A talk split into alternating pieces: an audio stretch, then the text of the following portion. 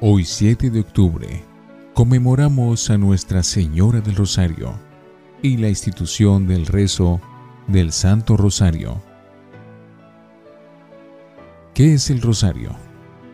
Hasta ahora se ha considerado como la mejor eh, definición del rosario la que dio el sumo pontífice San Pío V en su bula de 1569, que dice así, El rosario o salterio de la Santísima Virgen es un modo piadosísimo de oración, al alcance de todos, que consiste en ir repitiendo el saludo que el ángel le dio a María, interponiendo un Padre Nuestro entre cada diez Aves Marías, y tratando de ir meditando mientras tanto en la vida de nuestro Señor.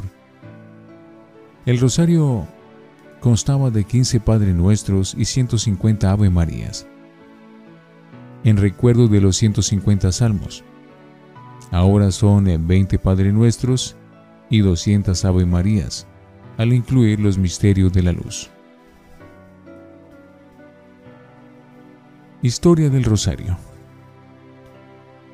según el Diccionario de Mariología, 1986, primero, el Dios te salve María ya se encontraba en el misal romano desde el año 650, como oración o antífona en la misa del cuarto domingo de Adviento. Segundo, desde el año 1100 al 1200, ya el rezo del Dios te salve María es muy frecuente en varios países y muchas personas que no pueden rezar los 150 salmos, o sea, el salterio. Tratan de reemplazarlo diciendo 150 veces esta oración mariana.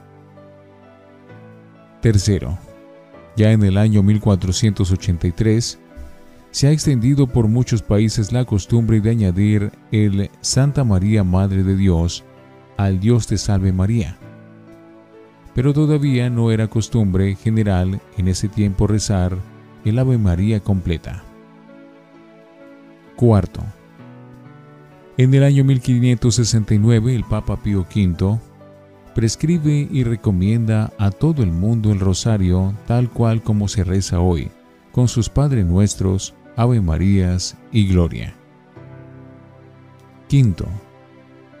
Aunque Santo Domingo no es el inventor del rosario, y aunque en tiempo de este santo todavía no se rezaba el rosario completo como se reza ahora, lo cierto es que él y sus misioneros recomendaron mucho a las personas el repetirle frecuentemente a la Santísima Virgen el Dios te salve María, y el pensar en los misterios de la vida, pasión, muerte y resurrección de nuestro Señor.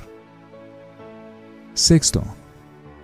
En el año 1569, el Papa Pío V, con una carta o encíclica dirigida a todos los cristianos del mundo, recomienda rezar el rosario de la manera como se reza ahora.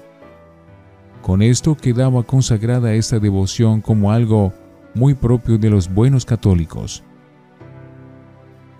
Séptimo desde que el Papa Pío V recomienda a todo el mundo el rezo del Santo Rosario, recordando que con esta oración se han obtenido grandes triunfos en la guerra contra los infieles y que esa devoción ha demostrado tener gran eficacia para detener las herejías y conseguir conversiones, y que toda persona fervorosa lo debe rezar frecuentemente.